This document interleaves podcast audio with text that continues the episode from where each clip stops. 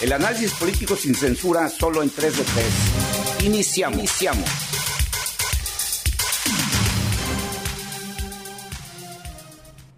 Bienvenido de nuevo a este podcast 3 de 3.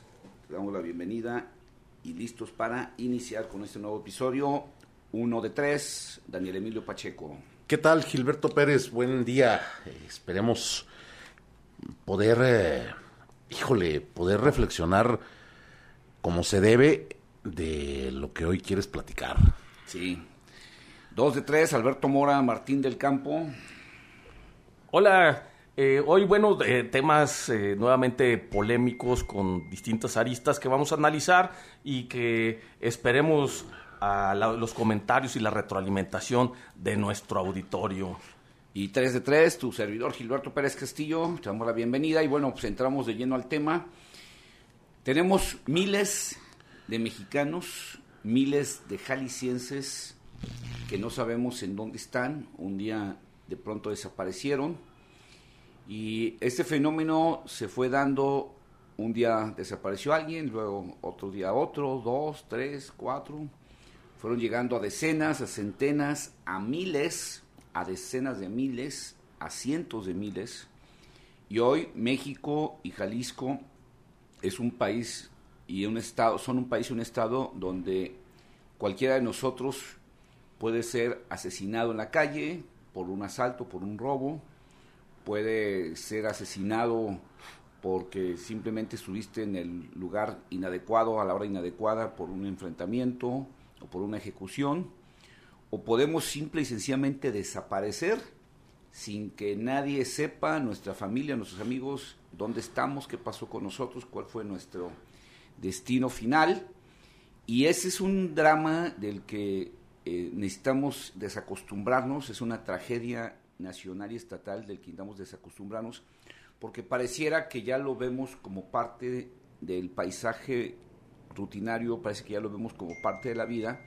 Y sí necesitamos eh, darnos una sacudida, darnos unas cachetadas y entender que no podemos vivir en una sociedad donde tanta gente simplemente desaparece y no pasa nada, donde se acumulan los expedientes en las oficinas burocráticas de las fiscalías y nadie investiga, nadie busca, no pasa nada, y donde cada vez encontramos casos de gente cercana eh, cercana a nosotros, cada vez eh, nos damos cuenta de, más casos y pareciera que ya lo vemos como algo normal y esto es una tragedia para las familias, para los amigos de, de estas personas que desaparecen, pero debería volver a ser una tragedia social de la que deberíamos, insisto, sacudirnos y exigir mucho más eh, para que esto se detenga y para que la gente pueda vivir en paz sabiendo qué pasó con sus amigos, qué pasó con sus familiares una auténtica, auténtica tragedia que lamentablemente ya nos acostumbramos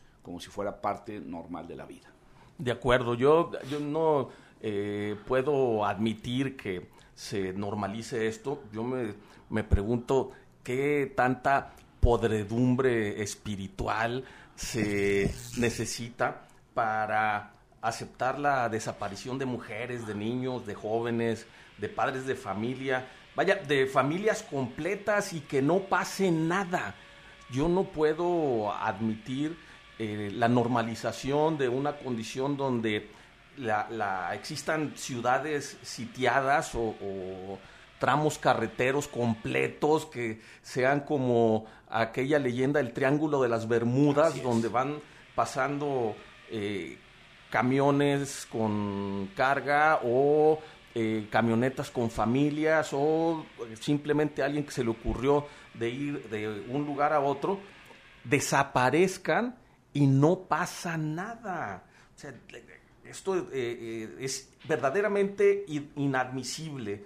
Existe versiones oficiales donde se culpa a grupos criminales de esto, pero ya porque lo hacen los grupos criminales, no pasa nada. Sí, eh, la Secretaría de Gobernación tiene una Comisión Nacional de Búsqueda que se dedica a hacer estadísticas y lo único que hace es eso, estadísticas, y señala con números en qué partes está desapareciendo la gente, cuántos desaparecidos hay, pero no tenemos un resultado donde exista un programa para encontrar una solución, mucho menos tenemos soluciones a este problema de las desapariciones. Efectivamente, no pasa nada.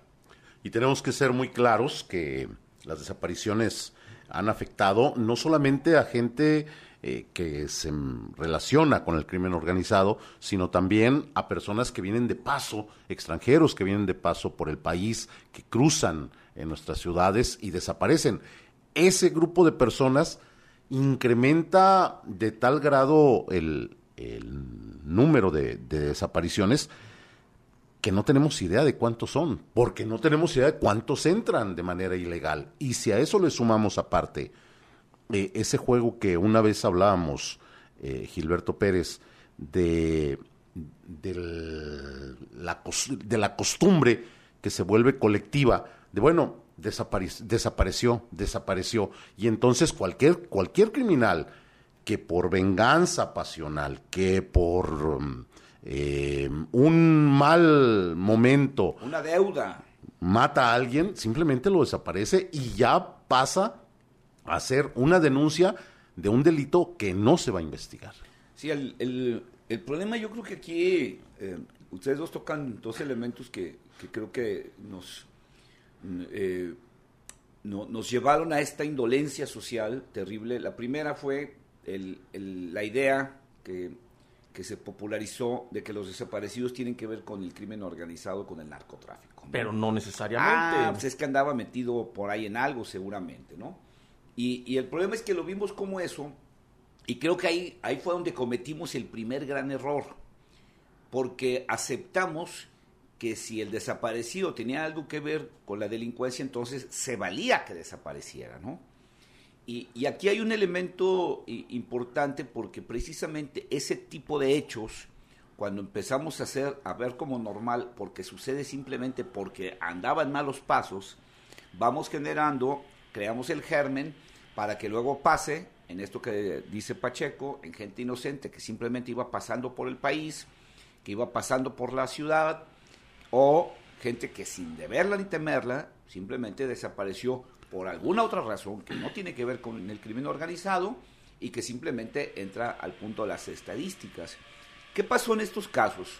La primera, la autoridad cobarde e irresponsable se volteó para otro lado.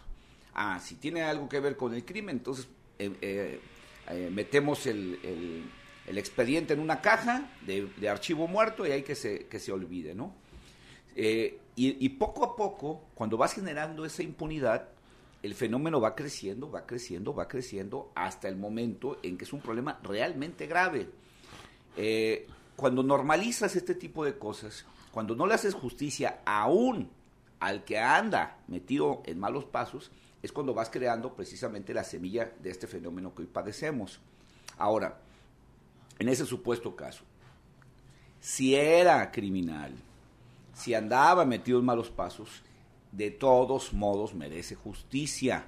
Claro, si no caemos en una anarquía. Así es. Y de todos modos merece la familia saber qué pasó con él y de todos modos el que se lo llevó y lo desapareció merece estar en la cárcel. Pero la autoridad cobarde no quiso entrarle a la investigación de esto porque les tiene miedo a los criminales, porque no se atreve a enfrentarlos. Y fíjate qué curioso las mamás, las hermanas, estas mujeres valientes que en todo el mundo, en todo el país, perdón, en todo el país se han organizado en todos los rumbos de este, de este país para buscarlos, pues también tienen miedo. También reciben amenazas del crimen organizado, también reciben amenazas de los policías corruptos, pero ellas sí se animan y van a buscar, a desenterrar los cuerpos donde les dicen que puede haber un, un entierro clandestino y ellas, sin armas, sin autoridad, van y sí los buscan, mientras los policías se voltean para otro lado o tienen un silencio cómplice con, los delincuentes.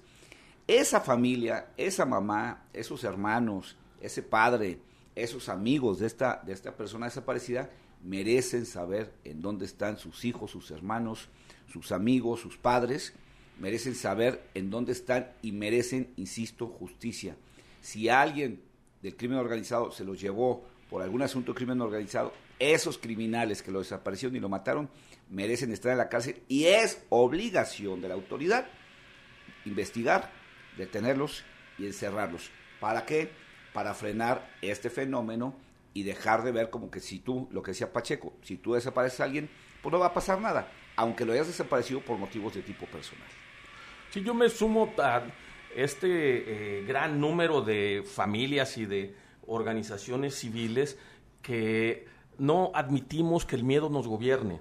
Eh, la verdad, eh, es una lucha contracorriente en distintas vertientes porque no nada más es este tema de los delincuentes haciendo fechorías, causando eh, asesinatos, crímenes y desapariciones, sino que también tenemos el testimonio de parientes de estas víctimas que van a levantar sus denuncias y les dicen simplemente, no, ahí déjelo, ahí párele, ¿para qué investiga? No, no, no se meta usted en problemas, en algo andaba su familiar, en algo andaba su amigo, en algo andaba su pareja, por, algo se lo llevaron. Eso yo no lo admito. esa no es una respuesta de una autoridad que su función es procurar la justicia. Eh, hoy se llama Fiscalía, antes se llamaba Procuraduría de Justicia y es, esos son abogados sociales que deben de representar las causas de los ciudadanos y su obligación principal es esa, la procuración de la justicia para la sociedad. No, no es admisible que estas personas tengan eh, años viviendo la tragedia de caminar el país eh, de un país sembrado de fosas clandestinas por todas partes y con la única motivación de la esperanza de encontrar a sus parientes o a un pedazo de sus parientes, sí, frente a gobiernos que se voltean hacia otro lado y no pasa nada. Fíjense que una de las zonas de mayor riesgo o que ha estado eh, siendo más eh, notoria dentro de nuestro estado es precisamente los Altos de Jalisco, donde pues hasta principios de año, eh, hasta marzo, se tenía contabilizada 633 desapariciones. Y estas desapariciones propician que la sociedad civil, ahí, unas madres, organicen en busca de ti. Esto se forma a raíz de que en mayo ya eh, del 2020, encuentran un lugar donde el dicho popular ya desde años antes decía que ahí se incineraban cuerpos, que ahí se desaparecían personas. La autoridad ministerial hace un primer recorrido y dice que pues no hay gran cosa, que no hay nada. La presión de estas madres, esta agrupación en busca de ti que, que empiezan a, a trabajar, hacen que, les dejen entrar, que recorran el lugar y entonces sí empiezan a encontrar casquillos. Entonces, entonces ya cuando las madres, y hemos visto que abuelas también, empiezan a cernir la tierra, empiezan a sacar algunos pedazos óseos, algunas eh, prendas, y entonces se dan cuenta de que sí, que ahí era, era un lugar donde habían eh, desaparecido personas. Estas, eh, estos restos, estas evidencias están siendo analizadas supuestamente en, ciencias forenses. Esperemos que algún día esto pueda realmente saberse eh, quiénes fueron, si estuvieron, si estuvieron ahí de paso también algunos de los migrantes o es solamente a un grupo de los 633 desaparecidos que había hasta marzo en los Altos de Jalisco, sobre todo en Tepa, que es donde, donde más se ha estado dando. Y bueno, esto, esto nos lleva a un punto importante que eh, tenemos que destacar eh, lamentablemente nuestro estado, eh, Jalisco, eh, es el número uno en desapariciones en el país. O sea, tenemos ese desagradable primer, lugar. En número de desaparecidos y que tiene que ver con eso que dice Pacheco. tenemos zonas como, como esta de, de, de Los Altos, aquí en la zona metropolitana pegado pues tenemos Tlajomulco, eh, que se ha convertido prácticamente en una fosa clandestina el municipio. Y bueno, tenemos este deshonroso lugar, también tenemos el, el, el, el deshonroso lugar de, fos, de, de, número de fosas clandestinas, somos el estado número uno. Y bueno, esto nos lleva precisamente a ver la dimensión de la tragedia que estamos viviendo y, rep repito, de la que indebidamente nos hemos estado acostumbrando. Si les parece, eh, vamos a, a, hacer nada más eh, el reporte de nuestras redes sociales y me gustaría que regresáramos un poco a sacudirnos y decir, ¿qué hacemos ante esto? ¿Les parece? Excelente, yo espero sus comentarios en arroba alberto-mora.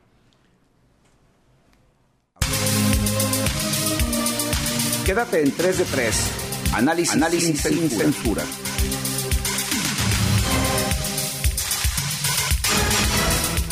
Síguenos en Twitter, arroba Gilberto Pérez, arroba Alberto-Mora, arroba de Pacheco.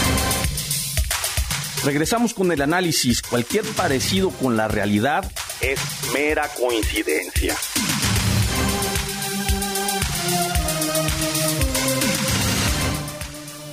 Bueno, pues eh, decíamos la, la, lamentable costumbre de ver que la gente desaparece y no hacer nada. Eh, hay una cuestión que, eh, que a mí me, me, me brincó mucho. Eh, hay un libro que se llama Hasta Encontrarte de Denise Pauls, eh, que habla precisamente de, de, un grupo de mujeres de El Fuerte, que es un municipio, de, es un río, el río Fuerte, en el municipio de Los Mochis, Sinaloa. Y ella narra, vive con, con estas mujeres, eh, con las buscadoras del Fuerte, eh, seis meses viendo precisamente cuál es su día a día, mm. cómo van eh, caminando en, en, esta búsqueda, pero también viendo ella, la, la autora, cómo se van agregando día a día en esos seis meses nuevos desaparecidos, nuevos desaparecidos, y se mete a encontrar el fondo de, de, de, tratando de buscar el fondo de cada caso, y, y, encuentra precisamente eso de lo que hablábamos, que hay casos donde sí había gente que tenía eh, alguna relación con la delincuencia, pero también narra los casos donde simplemente por estar en el lugar equivocado tuvieron la mala suerte de desaparecidos jóvenes.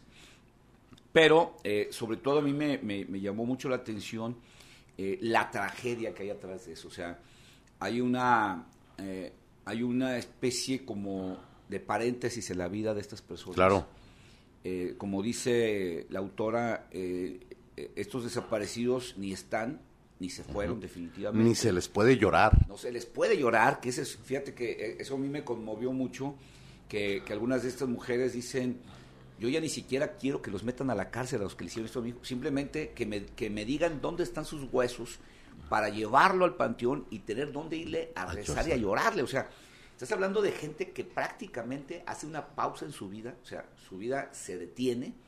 Eh, esta eh, autora de Denise Pauls, pues habla precisamente de cómo incluso hasta se empiezan a romper las familias porque el, la mamá anda buscando al hijo, el esposo se enoja con ella porque le dedica mucho tiempo a buscar al hijo, claro. los hijos que quedan se enojan porque, oye, le, le haces más caso al muerto que a nosotros, que a nosotros. estamos vivos. Y entonces empieza a destruir, se empiezan a destruir las, las familias, pero también se empiezan a destruir las sociedades, porque ella, eh, eh, ella señala, eh, la autora de este libro, hasta encontrarte, que se empieza a generar también una situación de recelo entre las familias, porque dicen, oye, pues por ahí me dijeron que el hijo de fulana tal fue el que se llevó a tu uh -huh. hijo. O sea, entonces empieza a, a, a, a, deteriorarse, se va pudriendo la, la sociedad y esto es lo que vamos generando con esta indolencia. Y ahí está el, el caso eh, del que hablaba Alberto Mora, de que llegan con el, con el fiscal, con el Ministerio Público, con la policía y les dicen, bueno, pues ya presentó la denuncia, que le vaya bien. Oye, pero no van a investigar. No, pues no investigamos. Si se entera por ahí de algo, nos si dice. usted se, se, se investiga y sabe algo, venga y nos dice. Fíjate que esa parte es muy importante lo que estás diciendo. Eh, estas historias, este desgaste, eh, toda la trama de las desapariciones en, en Jalisco, en México, eh, lo conocemos por las asociaciones de, de familiares. Y de mujeres. De mujeres. ¿Sabes qué? Aquí en Jalisco, aquí en Jalisco hay ocho organizaciones, nada más. Imagínate la cantidad de desaparecidos, ¿no? Entonces, estas son quienes dicen eh, cuáles fueron los móviles de algunas de las desapariciones, dónde hay cuerpos enterrados, eh, cómo los desaparecen, eh, cuáles son los, los medios por los cuales están apropiándose de gente. Pero si alguien brilla por su ausencia en esto, es la fiscalía. Porque la fiscalía te llega a reportar una casa donde encuentran cuerpos, pero no te dicen de quién era esa casa. O sea, ¿quién es el dueño de esa casa? ¿Quién rentó? O sea, si siguen una trama, realmente pueden dar con responsables, pero no lo hacen. ¿Se acuerdan eh, Mariano Otero y Patria a unas cuadras? Eh, una casa tipo vecindad donde había incluso unos niños que vivían con su mamá, que la mamá iba a la tienda, yo estuve siguiendo esa historia, le compraba un lonche, una maruchan, y ahí encontraron más de veintitantos cuerpos enterrados. O sea, ¿qué ha sido de la familia? ¿De quién es ese lugar? no hay historia, no hay seguimiento, ¿no? hay investigación. Ahora, mucho, mucho de esto que sabemos ahora de, de, cuerpos recuperados, se los debemos a ese grupo de valientes mujeres, porque no es producto de la investigación de, la, de las autoridades. Esas mujeres son las que se han convertido hasta en, expertas forenses para poder detectar eh, cómo cambia el color de la tierra, eh, qué aspecto tiene una fosa, o sea, se han convertido en expertos. En peritos, sí, claro. Forenses para poder detectar esas cosas. Entonces, eh, la, por ejemplo, la, propuesta de hacer el banco de, de, ADN de todos los cuerpos que no son eh, identificados es producto de la presión de esas mujeres. O sea, no fue una idea de la autoridad y lo hicieron a regañadientes le siguen regateando el dinero para la, la, investigación. Ah, y tengo datos de eso. Ah, fíjate que eso es bueno porque yo recuerdo que ahora que, que, que, el gobernador salió con esta payasada, con esta farsa de la, de la consulta popular, de la que ya hablamos en este podcast, eh, pues salió la equiparación, que alguno de ustedes la dio aquí. O sea, vamos a gastar más dinero en una consulta absurda, inútil, estúpida, que lo que se gasta en buscar eh, a estos desaparecidos. O sea, de ese nivel de indolencia estamos viviendo en la autoridad sobre todo, que son los responsables, los que están obligados a buscar, pero también la sociedad no estamos acostumbrados, insisto, a eso. Sí, definitivamente el dinero sí existe, no se está destinando para esto. Hay otras prioridades en el, mapa de ruta de, de las autoridades y no tiene que ver con el eh, encuentro de las personas desaparecidas. Es una eh, tragedia donde la autoridad le queda mucho a deber a las personas, a la tranquilidad de las personas.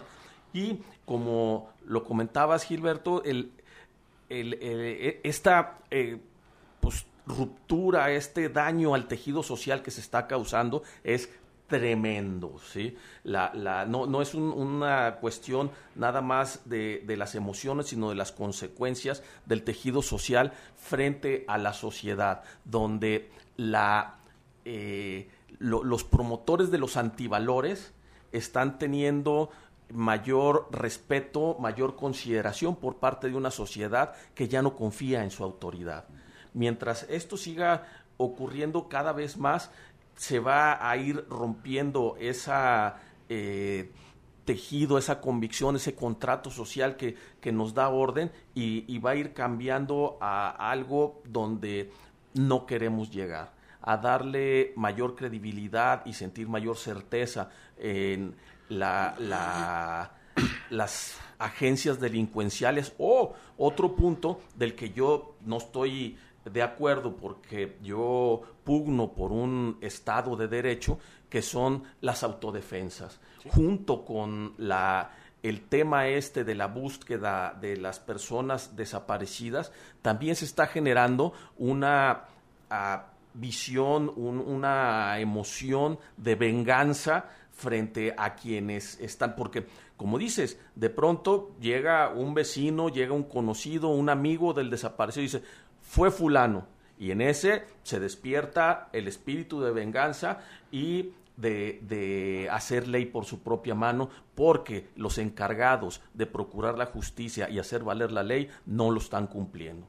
Fíjense, en mayo el colectivo Por Amor a Ellos nos hacía referencia a 12.500 personas desaparecidas aquí en Jalisco. Decía que era lo que históricamente hay registrado, 12.500 personas desaparecidas.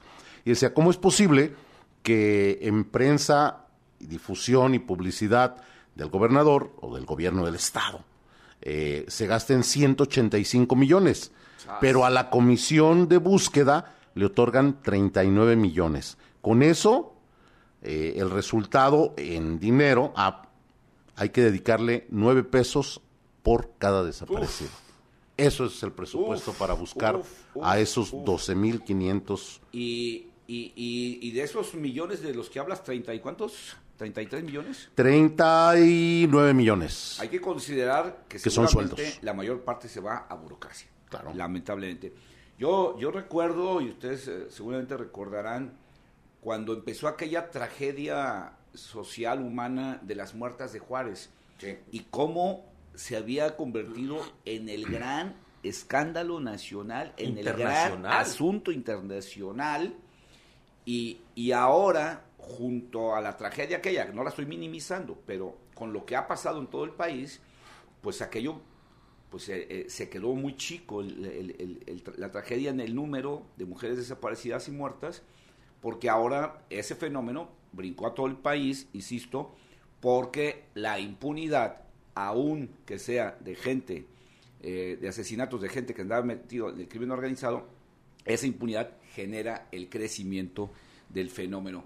Creo que valdría la pena, no sé si, si estén de acuerdo en que, en que eh, hablemos de qué hacemos, o sea, como sociedad nos queda, nos queda ya poco tiempo, pero sí necesitamos sacudirnos y qué hacemos. Yo creo que darle voz eh, a, estos, a estos grupos eh, en las redes sociales, en los medios de comunicación, ayuda mucho porque de alguna manera les demostramos que no están solas en esta batalla, que hay parte de la sociedad que cree en ellas y que quiere ayudar.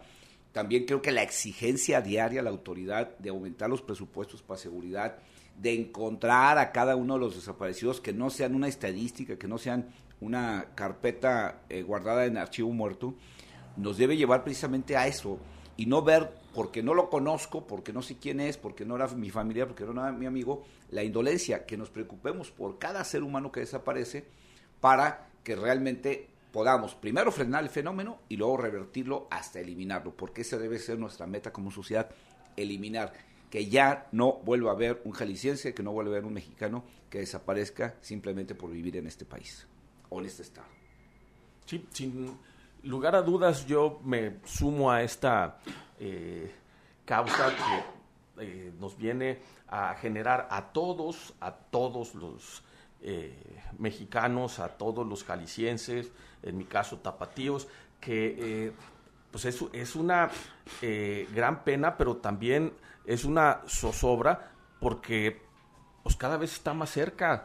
Todos tenemos un conocido, yo tengo conocidos, tengo la desfortuna de, vivir de cerca el sufrimiento de una persona muy querida que no encuentra a su marido que un día salió a trabajar y no regresó y va y pide la, la eh, ayuda de la autoridad y le dicen, señora, no se meta. ¿Sí? Y va y eh, quiere incluso ya en términos de resignación decir, bueno, eh, pues ya van dos años, ya van tres años, ¿sí? Ah, ¿Qué hacemos? O sea, ¿qué, trámite se debe de seguir? ¿Qué es lo que...? Hay, hay una zozobra social que se va compartiendo día con día y que no podemos hacer caso omiso. No podemos permitir, insisto, que el miedo nos gobierne. No podemos permitir vivir en una sociedad de este tamaño de, de injusticia y de falta de procuración de la justicia para el caso de las víctimas de desaparecidos. Yo quiero dejar nada más la, la, la pregunta y tal vez será ocasión para tocarlo en otra sesión de podcast eh, estos que están en el limbo, estos ah, aparecidos pero no entregados, todos estos que ah, la autoridad tiene apilados en unos tras otros y, y que no entregan los cuerpos, no entregan eh, los restos eh, mortales a las víctimas que están esperando eh, la tranquilidad de, de, recibir por lo menos el cuerpo sin vida de su familiar. Nos queda lamentablemente muy poco tiempo, Pacheco, para que cierres tu tema. Yo creo que eh, todos tenemos la zozobra, después de los casos conocidos, de que le pase a uno de nuestros hijos, a uno de nuestros familiares, y eso nos debería de llevar a exigir a las autoridades realmente resultados, porque no hay una autoridad que esté dando resultados en este tema. Una no hay. Y yo, ahí yo, yo quería hacer decir, si, si alguien de ustedes votó por Morena, exíjale de todos al presidente que dé con esta gente. Si alguien votó por MC, exíjale al gobernador. O sea, quitémonos esa idea, perdón por la palabra, idiota, de justificar al gobierno nada más porque voté por él y justificar que no haga nada y justificar de que viene del pasado, es que los otros tampoco hicieron nada. Tenemos que exigir porque la violencia nos pega igual hayamos votado por el partido que hayamos votado. Nos vamos, Pacheco. Nos escuchamos en la próxima. Alberto la... Mora. Muchas gracias por su atención y esperamos sus comentarios en nuestras redes sociales. Y yo, Gilberto Pérez Castillo, te agradezco que hayas llegado hasta acá y nos vemos en el próximo capítulo. Aquí termina el análisis 3 de 3. Nos escuchamos la próxima semana.